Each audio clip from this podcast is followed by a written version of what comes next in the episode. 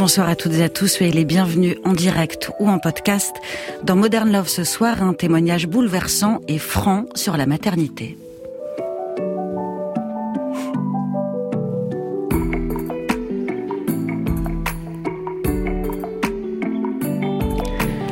Famille influenceuse, je demande la maman, ou plutôt la dièse Happy Mom, puisqu'elle est bilingue d'aronnerie, hashtag.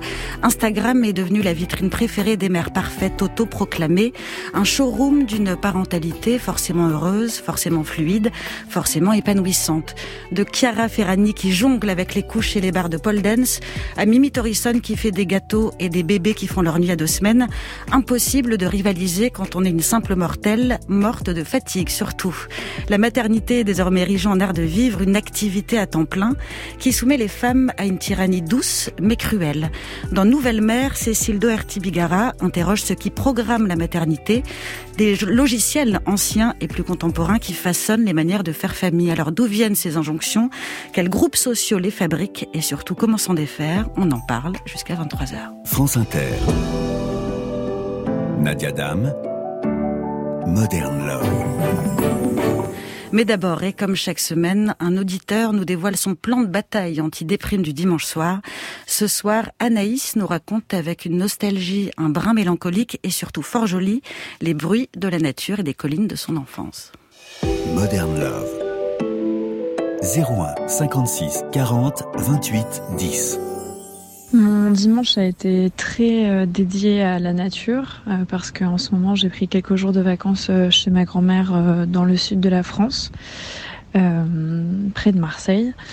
Et je suis retournée normalement, notamment promener le chien de ma grand-mère dans les collines de mon enfance. Et ça fait quelques temps que je redécouvre ces collines. Et, et ça a été le moment de de renouer avec euh, mes racines. Euh, la forêt que j'ai vue avec les arbres calcinés, ça m'a rappelé euh, l'été avec des gros incendies qu'il y a dans le sud-est. et aussi, ça m'a aidé à avoir des idées de création poétique. La nature, ça m'aide beaucoup pour écrire. Et, j'étais très à l'écoute de la nature, ça m'a permis euh, de, de me détendre et d'être moins, moins anxieuse. Euh, je fais souvent ça le, dimanche, d'aller euh, marcher dans la forêt et d'être à l'écoute des sons, des animaux. Et notamment hier, j'ai découvert un son que je n'avais jamais entendu. Euh, c'est euh, les pignes de pin qui cognent contre euh, les aiguilles et ça fait le son d'un bâton de pluie. Et, et voilà, j'ai adoré ce son. donc j'essaye de lutter contre la déprime et le retour sur Paris en faisant ça. Et j'ai le plaisir d'accueillir mon invité Cécile Doherty-Bigara. Bonsoir. Bonsoir Nadia. Soyez la bienvenue et puis merci surtout d'avoir fait de la route euh, pour être avec nous puisque vous vivez à, vous vivez à Toulouse. Vous êtes euh, l'autrice de Nouvelle Mère, c'est publié aux éditions Le Duc.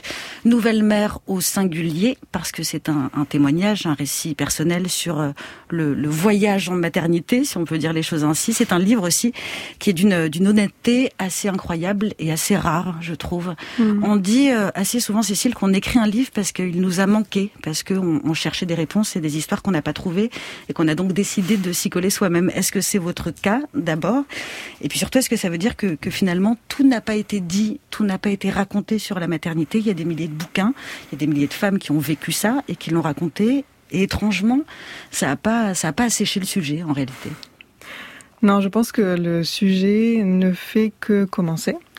Euh, notamment parce que le féminisme prend de plus en plus de place et que les femmes d'avant, je pense, euh, n'avaient même pas l'espace mental de se dire que certaines choses pouvaient être questionnées. C'est même pas de la mauvaise foi ou c'est même pas du mensonge, c'est juste qu'il y a des, des nouvelles façons de penser qui sont en train d'être proposées. Et en effet, pour moi, Nouvelle Mère, c'était une réaction à euh, vraiment cette impression que j'avais. Je crois que je venais d'accoucher, mon fils avait six mois, un an.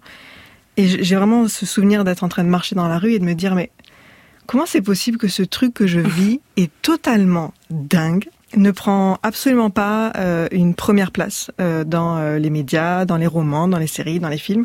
Et quand il y a une place qui est prise, c'est un traitement qui est, je trouve, qui est quand on est parent soi-même, on se dit mais c'est pas du tout ça la réalité, c'est pas du tout comme ça que ça se passe. Donc il y a, y a, un fossé qui est immense. Et, et donc oui, je l'ai écrit en me disant bah c'est c'est intéressant parce que je l'ai aussi écrit en me disant personne ne s'exprime sur la maternité comme moi. Donc option 1, je suis euh, un ovni ultra bizarre.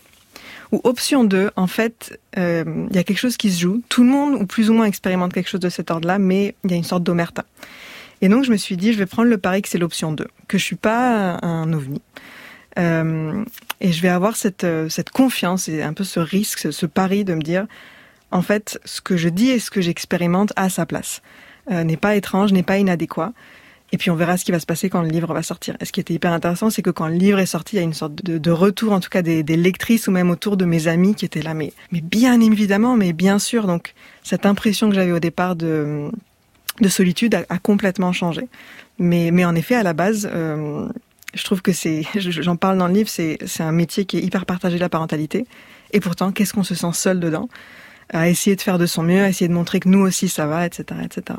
Est-ce que, euh, parce qu'il va, il va beaucoup être question d'émotion dans mm. cette émission, est-ce que l'écriture de ce livre, de votre histoire, de donc, est-ce que ça a été euh, euh, thérapeutique? Est-ce que ça fait du bien de se poser d'abord, parce que c'est aussi un moment l'écriture, et donc de se refaire le film de ces quelques années, de ces quelques mois, qui vous séparent de votre vie d'avant, la vie où vous n'étiez pas mère, ou est-ce qu'à l'inverse, c'est un exercice un peu douloureux de, de se plonger dans cette matière-là qui est presque encore à vivre? Je crois que votre petit garçon a, a 3 ans, donc c'est finalement assez assez récent, même si vous avez pris le temps d'avoir justement du recul sur cette, euh, sur cette expérience Alors c'est à vif, et une des raisons pour lesquelles c'est à vif aussi, et j'en parle dans le livre, on en discutait toutes les deux euh, il y a quelques instants, c'est que j'ai vite compris qu'il y avait un processus d'amnésie qui allait se mettre en place et qui allait faire que aussi euh, frappante me semble mon expérience de quelque chose, disons, je sais pas, un an après l'accouchement.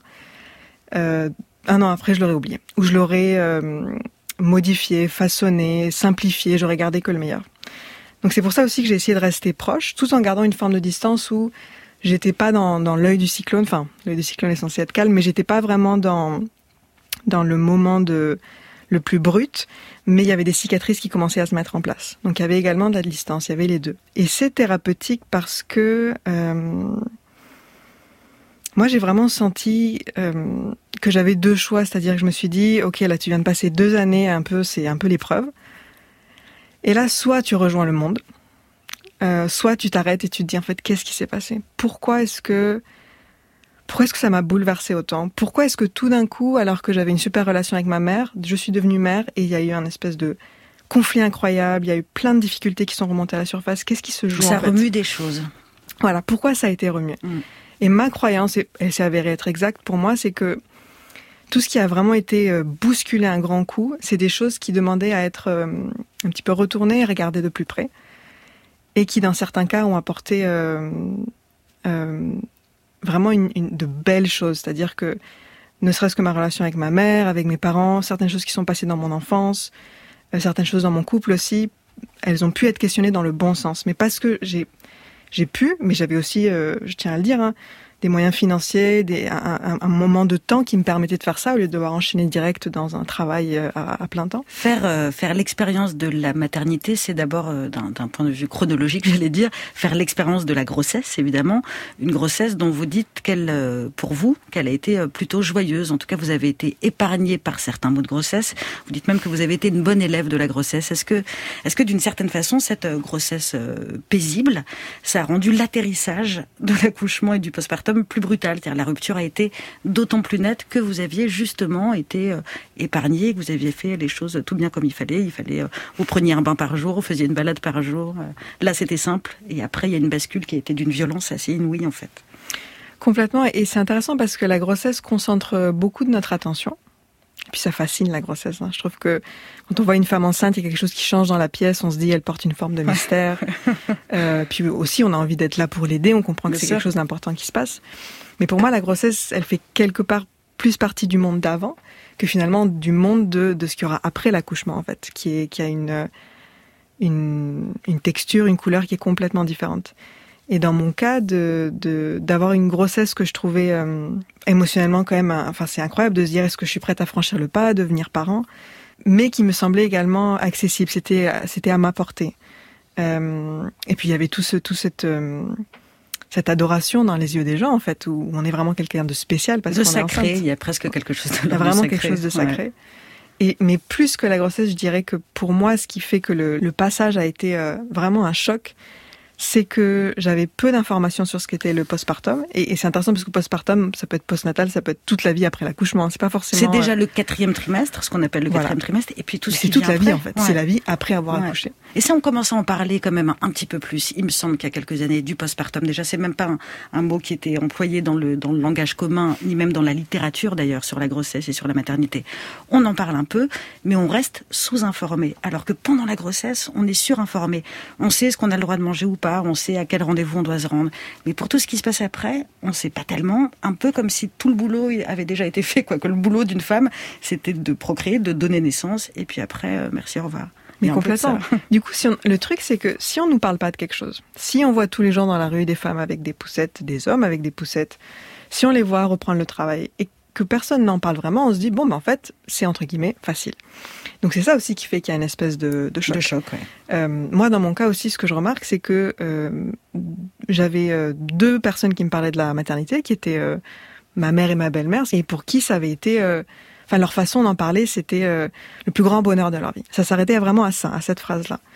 Et ensuite, il y avait Instagram. C'était euh, des, des, femmes de mon âge qui euh, avaient une vie professionnelle bouillonnante, qui avaient un enfant et que je voyais reprendre le chemin du travail au bout de deux mois.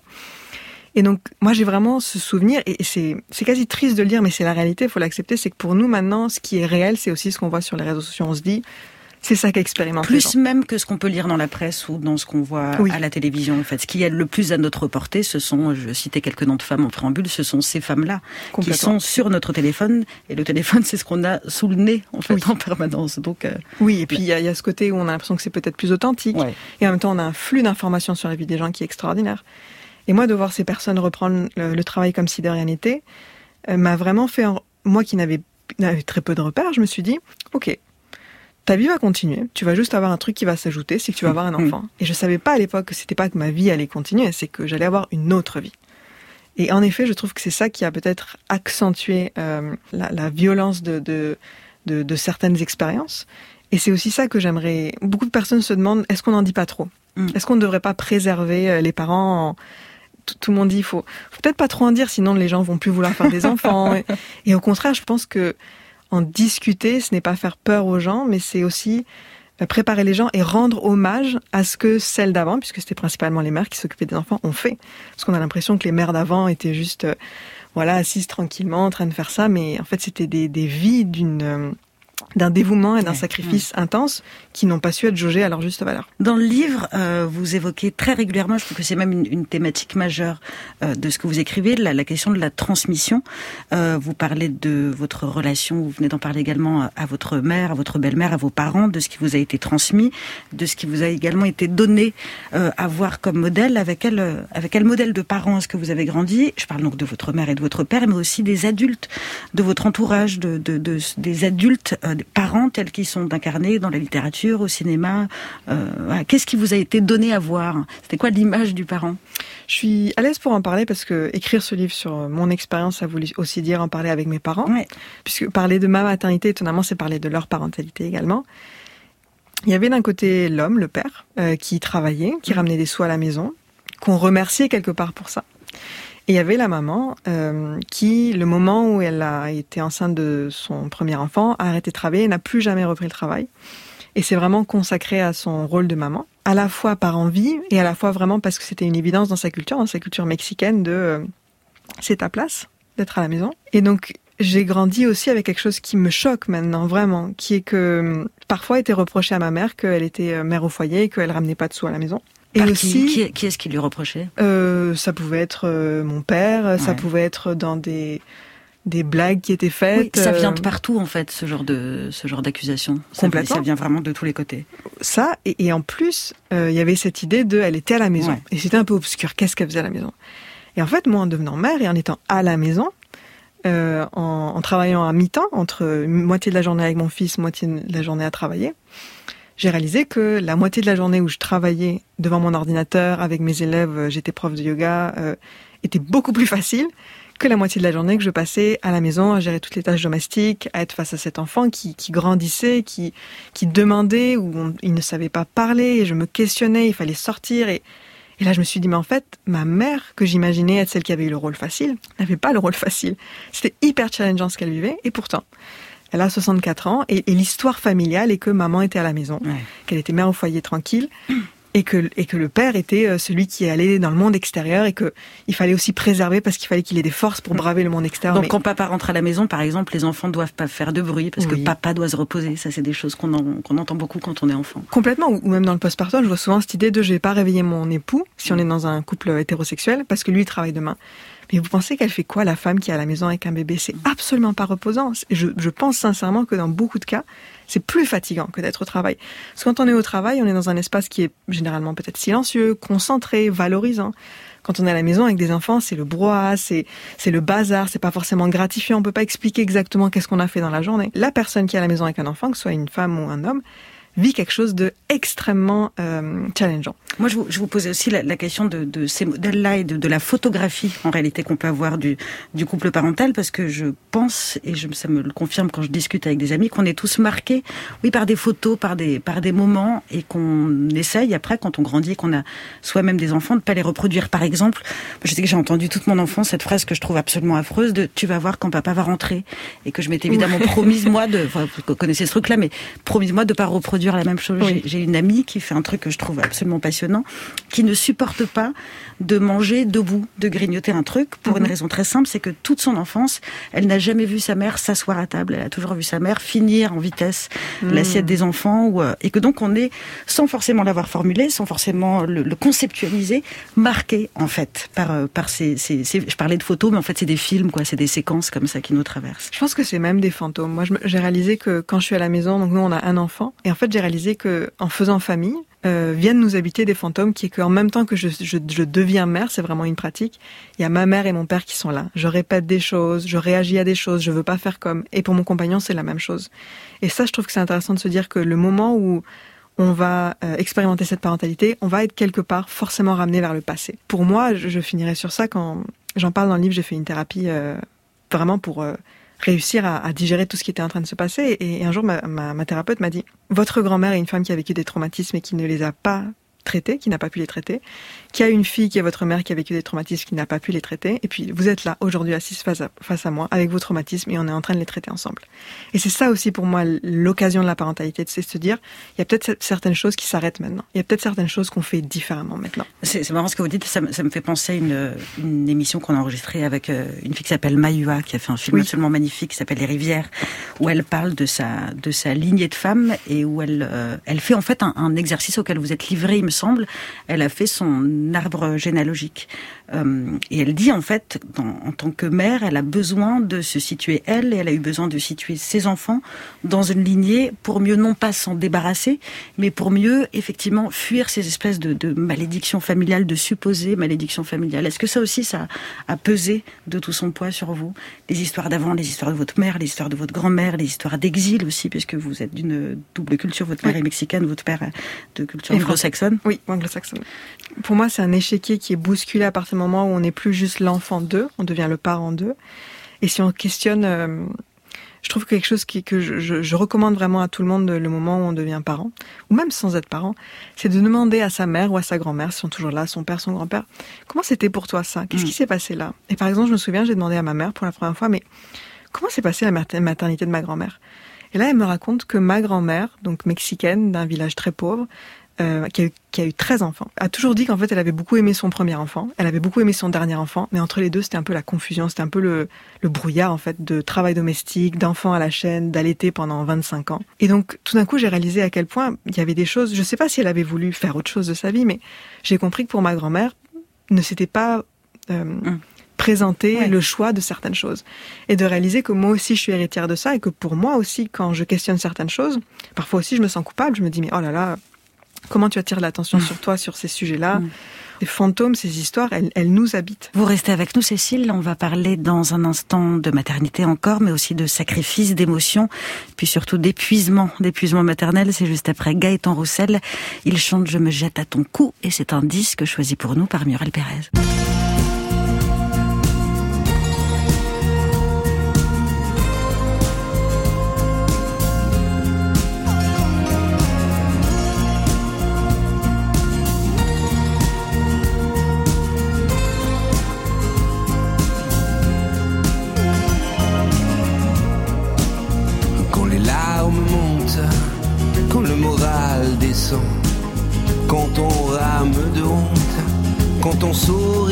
Quand on regarde ce qui compte, quand on embrasse un amant, quand on refait les comptes, quand on manque de temps, quand un jour on affronte, quand on passe devant, quand on joue la refonte, quand on plie sous le vent, quand on jette le tout quand la terre se désassemble, je me jette à ton cou.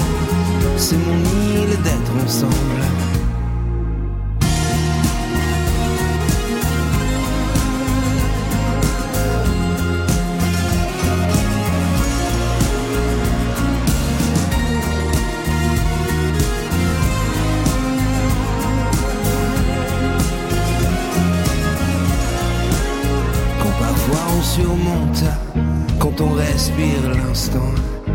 Quand la mer remonte, quand la lune redescend, quand arrive le soir, quand tout est noir, quand on vit l'ordinaire, quand on est seul sur la terre, quand on regarde le ciel, quand tout est éternel, quand le jour sera fini, quand tout sera fini, quand on jette le tour quand la terre se désassemble, je me jette à ton cou.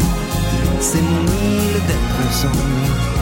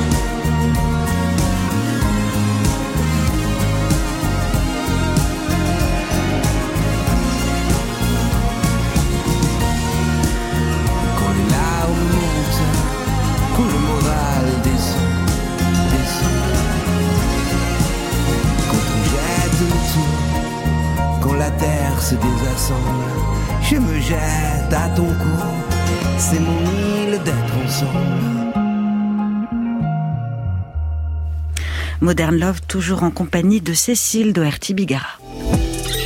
France Inter, Moderne Love.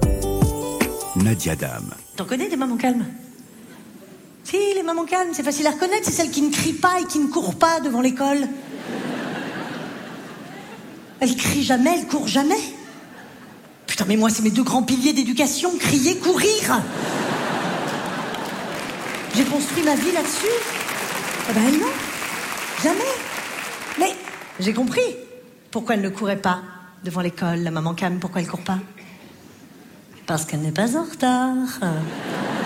Elle est même visiblement bien, bien en avance parce que tu remarqueras que la maman calme, elle a toujours eu le temps de se préparer. Tu sais, elle est toujours impeccablement habillée, elle est, elle est coiffée, euh, euh, maquillée, lavée. Putain, mais on fait comment? On se couche pas On se lève à 5h30 C'est quoi le projet exactement là? Parce que... Hein? Non, parce que moi je te le dis, à 8h30 entre ma fille et moi, il y en a une des deux qui est dégueulasse, hein, ça. Euh. Alors c'est dit avec les mots, et surtout avec l'humour de Florence Ferresti, mais en fait, je trouve, Cécile, que cet extrait de sketch, il fait écho à sa manière, donc, à ce que vous dites de, de la façon dont les femmes se comparent, généralement et évidemment, pour se désoler. Vous décrivez de manière très précise comment votre regard se posait, se pose d'ailleurs peut-être encore, sur toutes les mères que vous croisez sur votre route, quand vous marchez dans la rue, avec à chaque fois un regard qui vous, qui vous désavantage. Vous avez, pour dire les choses simplement l'impression qu'elles réussissent tout ce que vous, vous avez raté. Pourquoi est-ce qu'on a, selon vous, ce, ce, besoin de se mesurer, mesurer au sens strict du terme, c'est-à-dire se situer sur une sorte d'étalon de la maternité? Je pense que si, si vous voulez trouver sur Terre quelqu'un qui veut vraiment, vraiment bien faire, trouvez, cherchez une mère ou un père, j'espère, qui a cet enfant et qui, pour le coup, vraiment se dit, mais alors là, je vais mettre euh, la sacrée dose de patience, je vais donner l'amour inconditionnel, je vais faire toutes les activités les plus euh, euh, enrichissantes pour mon enfant. Donc, c'est vraiment un, espace où on rentre. Si on a déjà dans notre société cette idée de, en plus c'est de plus en plus présent de, de performance, de, je sais que pour les jeunes c'est encore plus présent cette idée de il faut réussir professionnellement, de d'être à la hauteur par rapport aux autres. Ce moment où on devient parent, où on a ses propres histoires de ce qu'on n'a pas aimé de son enfance et qu'on se dit ça je vais pas faire, c'est vraiment un moment où vous allez trouver quelqu'un qui veut pour le coup vraiment réussir ça. Ça, cette chose, être parent, il veut bien faire. Et du coup, on se retrouve dans cet espace où euh, l'enjeu est, est, est, de taille, et donc on se compare à tout ce qu'on voit pour se positionner constamment, micro, mais micro toujours, toujours en sa défaveur. C'est ça qui est. Alors c'est ça qui est intéressant, c'est que c'est toujours dans sa défaveur. Pour moi, c'était vraiment toujours dans ma défaveur où je me disais, je me souviens de ce truc de juste de voir des mamans apprêtées alors que moi, je me sentais tellement habillée, mais à moitié en pyjama, dans des vêtements qui ne m'allaient pas. J'avais pas le temps d'aller chercher un vêtement qui était à ma taille. Et puis, je continuais à combattre l'idée que j'allais rentrer dans mes vêtements d'avant, donc je, je, je, prenais pas ce soin de moi. Donc c'était toujours à ma, à ma défaveur. Et je pense que ça rejoint cette idée de quand on raconte des histoires, à qui est-ce que ça sert? Donc, est-ce qu'on raconte l'histoire de ma famille et moi, on est une super équipe, on gère, ou est-ce qu'on raconte l'histoire de il y a des hauts et des bas? Et plus on va ouvrir ces espaces de euh, d'ambivalence, de, j'aime beaucoup ce mot ambivalence parentale, plus on va pouvoir également non plus se comparer vers le vers le comment dire vers le bas dans le sens où c'est pas qui a la pire vie, mais on va pouvoir euh, créer des liens avec les autres où, euh, où on n'essaye pas de d'impressionner l'autre ou de l'écraser. Pour moi, une des plus belles expériences de, de ce type de partage, c'était euh, dans mon cercle de femmes. Donc un cercle de parole. De cercle femmes. de parole de femmes où on est euh, sept femmes et trois sont des mères et d'ailleurs des copines qui avaient des enfants mais avec qui on n'avait jamais eu de conversation euh, si profonde. Et il y avait ce, ce, ce, on avait fait un cercle spécial parentalité et donc la facilitatrice avait fait, je, je sais plus comment ça s'appelle, mais elle, elle, avait mis genre une centaine d'images par terre et elle avait dit vous en choisissez trois pour euh, pour décrire à quoi ça vous fait penser la parentalité. Et donc toutes les filles qui étaient pas mères avaient choisi plutôt des, des, des, trucs jolis ou des questions de quelle mère je vais être. Et les trois mères, on, on avait pris, il y en avait une qui avait pris un signe, avait écrit stop. L'autre avait écrit, il y avait un signe qui avait écrit danger. Et l'autre avait pris une image de quelqu'un qui est face à un précipice. C'est très éloquent. Voilà. Et on s'était regardé, on avait éclaté de rire. Et ce soir-là, on a parlé de choses qu'on n'avait jamais discutées. Et c'était tellement bon d'avoir ce soulagement de mon Dieu, je suis pas un monstre de, de, de sentir, de penser, de, de, de, douter comme je, comme je le vis, mais au contraire, mes, mes, mes amis vivent exactement la même chose. Dans le livre, vous, vous parlez euh, assez régulièrement de, de santé mentale, euh, du fait notamment que c'était très important pour vous avant de prendre soin de votre santé mentale et que ça passait par le sommeil, par le, le fait de prendre, de d'écouter votre corps, d'écouter votre rythme. Et évidemment, prendre soin de soi, ça passe aussi par donc les nuits, par le fait d'avoir son, son, son compte de sommeil. Et ça, c'est absolument incompatible avec la maternité, surtout quand on n'a pas de chance à la, la, grande loterie de la vie et qu'on tombe sur un bébé qui ne dort pas. Il y a visiblement des bébés qui font leur nuit au bout de quatre jours, mais ça, je, pas les nôtres, pas les nôtres visiblement. Mais cette question de la fatigue, elle est fatigue physique et donc mmh. après mentale. Elle est hyper importante. Elle est lancinante. Donc je le, je le disais dans le livre. Est-ce que on sous-estime encore aujourd'hui les, les, effets de la privation de sommeil? Le fait que quand on se couche, on sait jamais combien de temps ça va durer. Je trouve que c'est un vrai truc. Est-ce que ça c'est suffisamment euh, raconté? Je, je, réponds à ma propre question. non, parce que je l'ai trouvé dans votre livre et je l'ai assez peu lu ailleurs. On nous dit hein, ça va être dur, les bébés ça dort pas la nuit. Oh là là, attention, tu vas voir, c'est très très dur. Mais en fait, on ne le dit pas avec les bons mots et certainement pas avec des bonnes solutions solution, enfin on ne donne pas de pistes ni rien. Complètement. En fait, il y a deux mots qui me viennent à l'esprit. Épuisement, que je rajouterai, comme vous le dites, à, l'atmosphère de la nuit. Et je rajouterai hypervigilance pour l'atmosphère de la journée. Parce que c'est pas seulement le fait de ne pas dormir. Ouais. C'est le fait que euh, être avec un enfant, c'est un état d'hypervigilance. On est en tension. On est, on est en tension. Alors j'ai écouté une chercheure qui s'appelle Isabelle Roskam, qui est spécialisée dans le burn-out parental, et elle expliquait que on a fait des, des, on a prélevé des cheveux chez des parents, donc pour voir quel est le taux de cortisol. Donc mmh. le cortisol, c'est ce qui est émis par le corps quand on est stressé. Et un parent, on va dire lambda, qui se considère, on va dire plus ou moins épanoui dans sa parentalité, son taux de cortisol de façon permanente est égal à celui de quelqu'un qui est hyper stressé parce qu'il va vers ses examens de ouais. fin d'année. Ça, c'est son état permanent. Et donc, quand on a cette hypervigilance, qui est vraiment un, un mode de fonctionnement euh, où le système nerveux n'est pas au repos. Il y a des sujets très intéressants aussi, comme le sujet du traumatisme. Quand on est quelqu'un qui a vécu des traumatismes, on a un système nerveux qui ne sait pas très bien fonctionner, qui est toujours en, en état d'hyperalerte. Donc c'est intéressant de se demander qu'est-ce qui se passe quand quelqu'un qui a vécu des traumatismes devient parent. Il y a des choses qui sont aggravées en fait. Parce que vous le, vous le dites dans le livre et vous citez justement des, des chercheurs sur le sujet, en fait on, on, peut penser, on peut avoir l'impression que le trauma c'est nécessairement avoir vécu une grande tragédie, un grand drame. Mais en fait non, le trauma c'est avoir, euh, avoir souffert de mmh. quelque chose et donc avoir une portée sur soi, des cicatrices de ça. Et donc en ça, le, la maternité, ça peut être un, un, un traumatisme. On peut être traumatisé par, euh, par son expérience de mère. Alors le mot traumatisme, c'est un mot qui, qui que plein de personnes peuvent se dire je peux pas me saisir de ce mot. Ouais. Et au contraire, il fait peur. Il est, on, voilà, on pense il est réservé à, à certaines ouais. personnes. Alors en fait, tra traumatisme vient de trauma qui veut dire blessure. Quelque chose qui est traumatisant, c'est quelque chose qui nous a blessé l'âme. Et dans ce cas-là, tout est éligible. Et une autre façon de décrire le traumatisme, c'est quelque chose qui a été trop. Donc pensez par exemple à un accouchement euh, où tout d'un coup on se retrouve en urgence, etc., ouais. une, une césarienne d'urgence trop vite pensez à ce que vous, vous avez vécu apparemment, que moi j'ai vécu trop longtemps de pas dormir. C'est quelque chose qui dure dans le temps où à un moment donné on se dit en fait je vais je vais pas m'en sortir, il y a, a pas d'issue possible, il y, a une, sensation de piège, de piège qui se referme sur soi. Et donc oui, dans ce, par rapport à ça, certaines parties de la maternité, de la parentalité, sont traumatisantes. Et c'est des mots que j'ai appris. Il faut, il faut qu'on réussisse à utiliser des mots comme ça, comme traumatisme, comme deuil, comme mort, avec l'univers de la parentalité. On, on, protège tellement cet univers en se disant qu'il n'y a que des, des, mots jolis, en fait, ouais. il n'y a que du soleil qui peut être associé à ça. Mais en fait, dans la parentalité, il y a des deuils, en fait. Il y a des deuils de la vie d'avant. Ouais, et donc, trouver des mots, y compris des mots durs oui. comme celui que vous venez de prononcer, ouais. le mot deuil, il peut sembler inapproprié. Complètement, parce que c'est une naissance. Et en fait, non, ça guérit de poser des mots comme cela. Bien sûr, c'est c'est un processus qui est, je pense, commun à toutes les personnes qui, qui commencent cette nouvelle vie de la parentalité, c'est qu'il y a un deuil, il y a une nostalgie, il y a une mélancolie, de, de la légère, oh, c'était bien quand on pouvait avoir une soirée de libre, à tout simplement, mince, euh, il y a une partie de, de ce que je voulais faire dans ce monde que je ne pourrais pas faire dans les cinq prochaines années, comment je fais pour... Euh, pour gérer ça, pour faire le deuil de ça?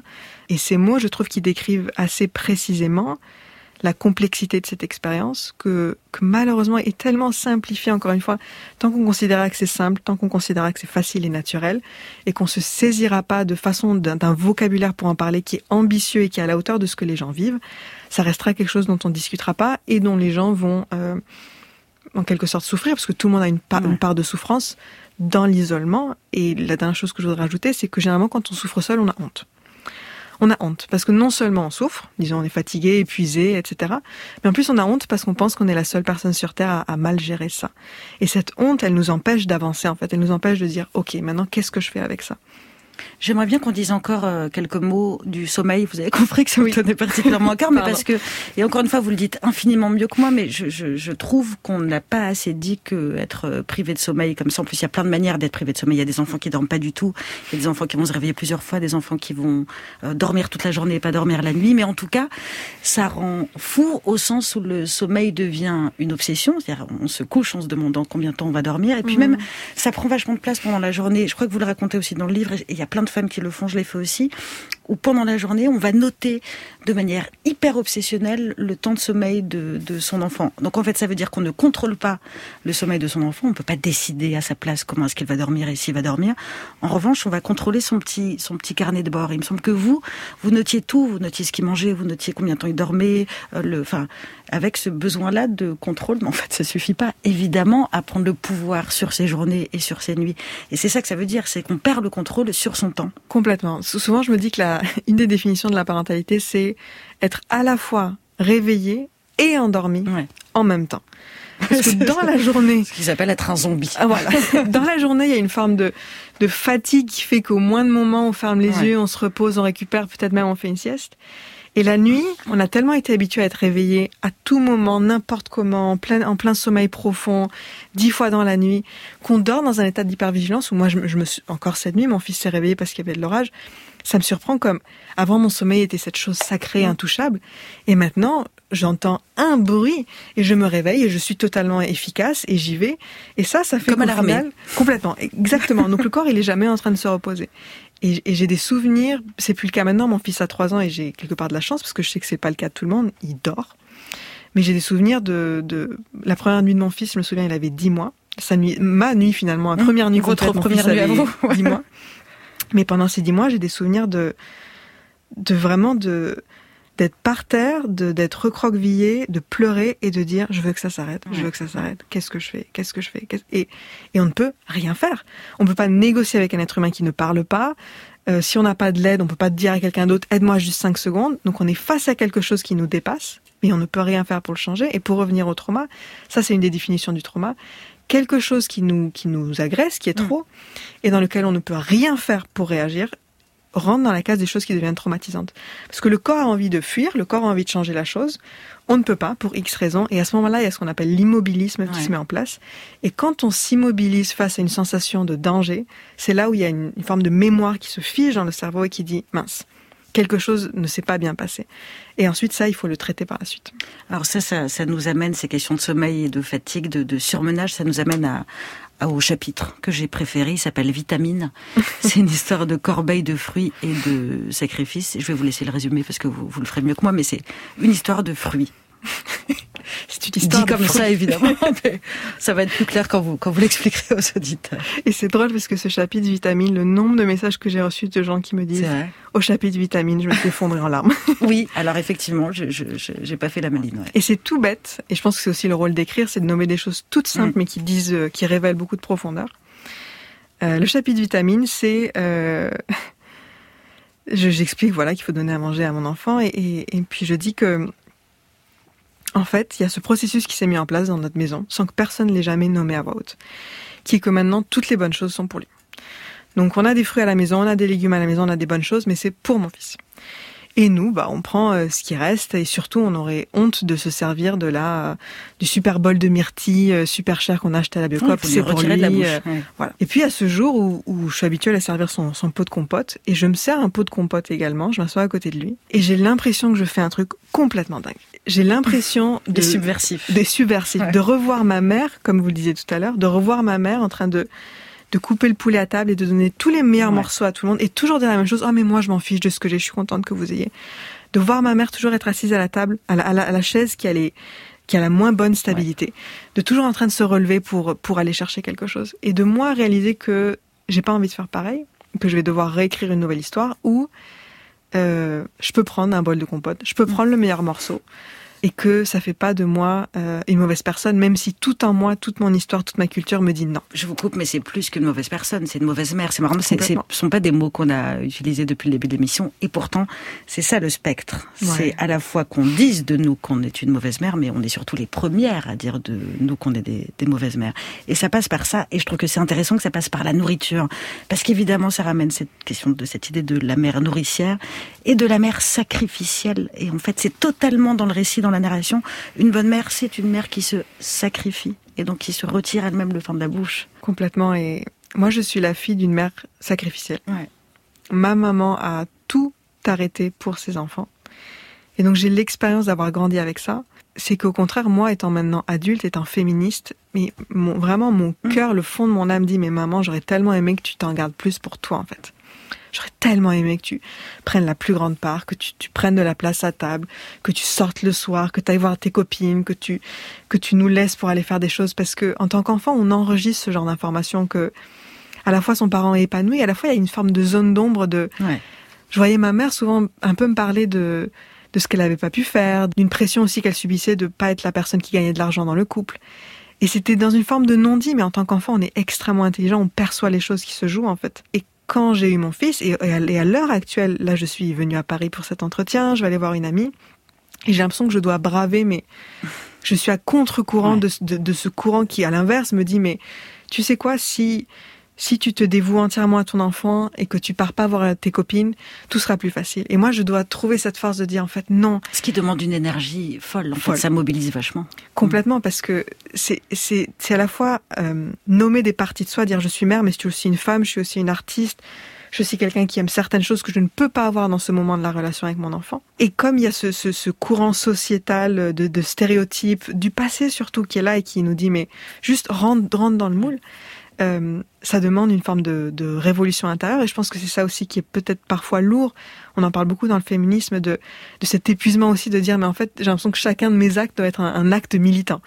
Des fois, on aimerait juste. Et il faudrait être dans une espèce de pureté militante et mmh. d'être euh, que les actes suivent les, les pensées les modèles qu'on a en tête. En fait, c'est très compliqué au quotidien c'est très compliqué. Et puis il y a tellement de choses à, à, à déconstruire en fait ouais. que des fois aussi, j'en parlais avec ma thérapeute, bah des fois aussi il y a des jours où il faut se laisser, ouais. se, ouais. se, foutre la paix et se dire bon bah aussi il y a des jours où aujourd'hui je, ne vais pas, changer le monde quoi. Non, je vais pas combattre. Et, et puis il y a aussi et ça ça m'a semblé fou de me dire mais il y a aussi des parts de moi qui sont ma mère et ma grand-mère.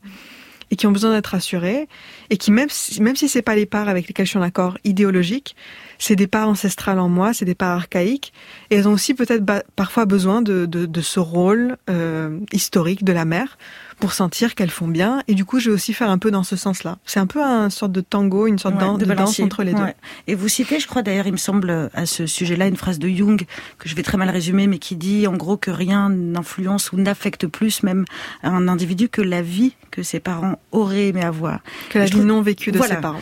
Et je trouve que ça dit plein de choses sur en fait euh, le fait que ça produit pas forcément quelque chose de fantastique de se sacrifier. C'est-à-dire qu'un enfant n'est pas forcément rassasié parce que ses parents eux sont restés sur leur faim. Si c'est ce que j'ai dans le livre. Je dis à ma mère, euh, son vide n'était pas mon plat. Voilà. Ouais, son et vide n'était pas mon plat. Complètement. Et, et, pour elle, d'ailleurs, ma mère de lire ce livre, quand elle l'a lu, elle m'a dit, mais ça a été un moment très émotionnel pour toutes les deux. Et, et elle m'a dit, mais en fait, j'avais, elle me dit, mais c'est par tes mots que je me rends compte qu'il y a des choses qui sont passées qui n'étaient pas correctes. Et il y a des choses contre lesquelles j'aurais pu me révolter que je savais même pas que j'aurais pu me révolter contre elles. Et c'est maintenant mes filles qui via leur expérience et encore une fois du mmh. féminisme également, qui me disent mais en fait il y a des choses dans mon parcours qui ont été difficiles et aussi ce que j'ai fait était incroyable. C'est ce rôle de mère était hyper valorisant alors que j'ai l'impression que pas que ça valait rien mais que c'était juste je devais faire ça et puis c'est tout. Cécile, on a dit beaucoup de choses là ce soir et surtout on a employé des mots durs. Encore une fois, on a parlé de traumatisme, on a parlé de deuil, on a parlé de malédiction. J'imagine assez facilement que des gens qui nous écoutent seront peut-être horrifiés ou en tout cas que, qui pourront dégainer l'inévitable. Vous avez voulu des gosses, il faut les assumer. Je trouve que c'est un couplet qu'on entend beaucoup encore aujourd'hui. C'est un couplet qu'on a entendu au moment des, des, confinements. Vous savez, quand il y a des femmes, y compris des mères célibataires, pour lesquelles c'est évidemment encore plus difficile, mais qui disaient c'est compliqué d'être 24 heures sur 24 euh, à la maison avec mon enfant, d'être celle qui nourrit, celle qui fait les devoirs, celle qui gronde, celle qui couche, celle qui console. Et à qui on a dit vous l'avez voulu, euh, il faut l'assumer. Comment est-ce que vous recevez ces, ces, phrases-là qui sont encore une fois dégainées, assénées assez facilement, y compris d'ailleurs par des gens qui ont des enfants hein, J'avoue qu'elle me, elle semble venir d'un autre monde. Euh, je, je trouve que si je prends n'importe quel sujet de la vie, que ce soit l'amitié, le couple, le travail, euh, l'adolescence, l'âge adulte, tout est décrit via nos expériences personnelles, mais aussi via des films, via des séries, via des livres, avec toujours de la, du contraste. Mm. Et je comprends pas pourquoi le sujet de la parentalité ne pourrait pas être euh, discuté avec du contraste. Et pour moi, ça, ça, ça m'appelle encore plus où je me dis, mais en fait, il y a un truc qui est, qui est tapis et qui se cache dans le fait que on s'obstine à dire il faut en parler que sous un angle, alors que tout le reste, on se rend compte en tant qu'adulte, la vie est pleine de paradoxes, la vie est pleine de contradictions. Et au contraire, je trouve que plus j'arrive à, à, à, ressentir ma tristesse, plus j'arrive à ressentir ma joie et tout ça c'est lié. Et moi je me sens pas du tout euh, affaiblie par ce discours-là, mais au contraire vraiment forte. Mmh. C'est vraiment fort pour moi de sentir que je suis face à mon fils et que non seulement je suis adulte, mais je sais d'où je viens, je sais qu'est-ce qui s'est passé pour mes parents, je sais ce qui s'est passé pour mes grands-parents, je comprends l'histoire familiale, je sais ce que je ne veux pas répéter. Euh, je me sens émotionnellement stable face à mon fils je sens qu'il n'y a pas un truc latent qui va exploser à n'importe quel moment. Donc moi, je me sens forte et encore une fois, je suis euh, vraiment passionnée par cette idée de laisser ce sujet-là de la parentalité prendre sa place parmi tous ces sujets qui peuvent être discutés avec contraste. Passionnée et passionnante. Euh, je vous garde encore un peu avec moi. Modern Love continue. Euh, le temps d'écouter Billy Eilish Your Power.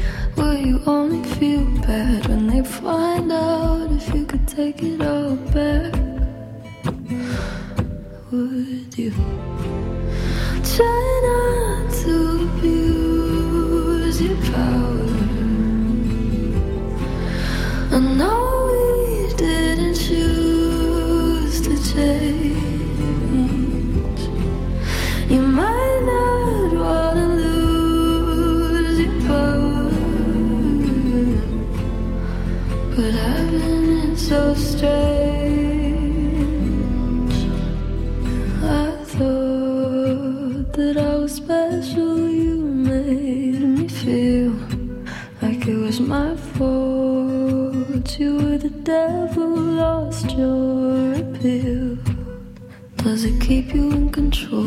control? For you to keep her in the cage,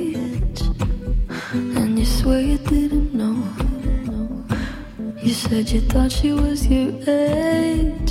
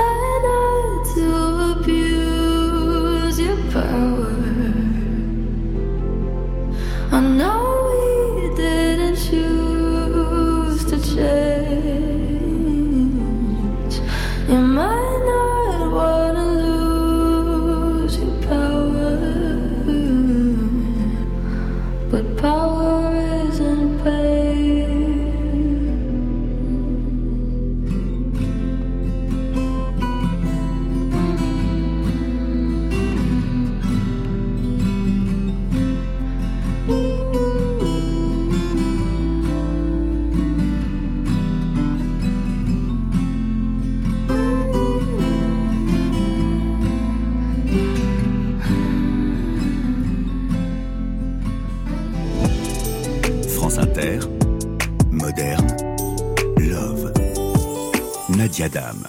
Il est l'heure de décacheter la lettre d'amour d'une personnalité à une œuvre qui parle d'amour. Ce soir, l'écrivain et journaliste Éric Fotorino vibre pour Maxime Le Forestier et la chanson La Rouille.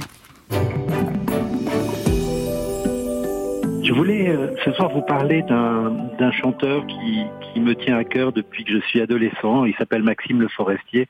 Vous êtes nombreux euh, à le connaître, évidemment. Et euh, parmi toutes les chansons euh, qui m'ont fait vibrer euh, depuis mon adolescence, qu'il a écrites, chantées, interprétées, euh, il y en a beaucoup, bien sûr, hein, que ce soit l'éducation sentimentale, ou San Francisco, ou parachutiste, que je, me souviens, j'ai fait écouter à mon père, hein, qui avait fait la guerre d'Algérie un, un soir euh, dans notre maison à La Rochelle, il y a longtemps. Mais parmi toutes ces chansons, il y a La Rouille, qui est une, euh, une chanson un peu nostalgique et en même temps pleine d'espoir. C'est-à-dire qu'il il parle de cette rouille euh, qu'on verrait bien aussi euh, sur les grilles des prisons s'il n'y venait personne. Et lui, la rouille, euh, il nous la présente comme étant ce qui sclérose l'amour. Et, et au départ, on est assez triste, euh, mélancolique en tout cas, euh, devant cette, cette chanson. Et puis, euh, elle est superbement interprétée. C'est la voix douce de Maxime. C'est cette manière comme ça de dire les choses sans en avoir l'air et en même temps, euh, les paroles s'inscrivent en nous, entrent en nous et avec aussi son, ses doigtés de guitare, cette manière de, de lier les paroles et la musique euh, que je trouve toujours extraordinaire. Et puis, eh bien, voilà, la rouille, à un moment donné, nous dit-il, elle elle viendra euh, sur ses chansons et sur ses vers, hein, que bien sûr, euh, ils continueront, ceux qui s'aiment continueront de se voir. Et donc, euh, c'était comme une, pensée qui nous fait peur et, en même temps qu'il faut rejeter parce que la rouille ne viendra pas sur l'amour et on continuera à s'aimer. Je trouve que c'est une très belle chanson parce que il y a la mélodie, il y a les paroles, cette musique et puis cette douceur et cette manière de dire des choses profondes. Euh, avec beaucoup de beaucoup d'élégance et, de force en même temps. L'habitude nous joue des tours, nous qui pensions que notre amour avait une santé de fer. Dès que séchera la rosée, regarde la rouille posée sur la médaille et son revers. Elle teinte bien les feuilles d'automne elle vient à bout des fusils cachés. Elle rongerait les grilles oubliées. Dans les prisons, s'il n'y venait personne. Moi je la vois comme une plaie utile, marquant le temps d'ocre jaune et de roux. La rouille aurait un charme fou si elle ne s'attaquait qu'aux grilles. Avec le temps, tout se dénoue, que s'est-il passé entre nous? De petits jours en petits jours. À la première larme séchée, la rouille s'était déposée sur nous et sur nos mots d'amour. Si les fusils s'inventent des guerres, et si les feuilles attendent le printemps, ne luttons pas comme contre le temps. Contre la rouille, il n'y a rien à faire. Moi je la vois comme une déchirure une blessure qui ne guérira pas. Notre histoire va s'arrêter là. Ce fut une belle aventure. Nous ne nous verrons plus, et puis, mais ne crois pas ce que je dis, tu sais, je ne suis pas en fer. Dès que séchera la rosée, la rouille se sera posée sur ma musique et sur mes vers.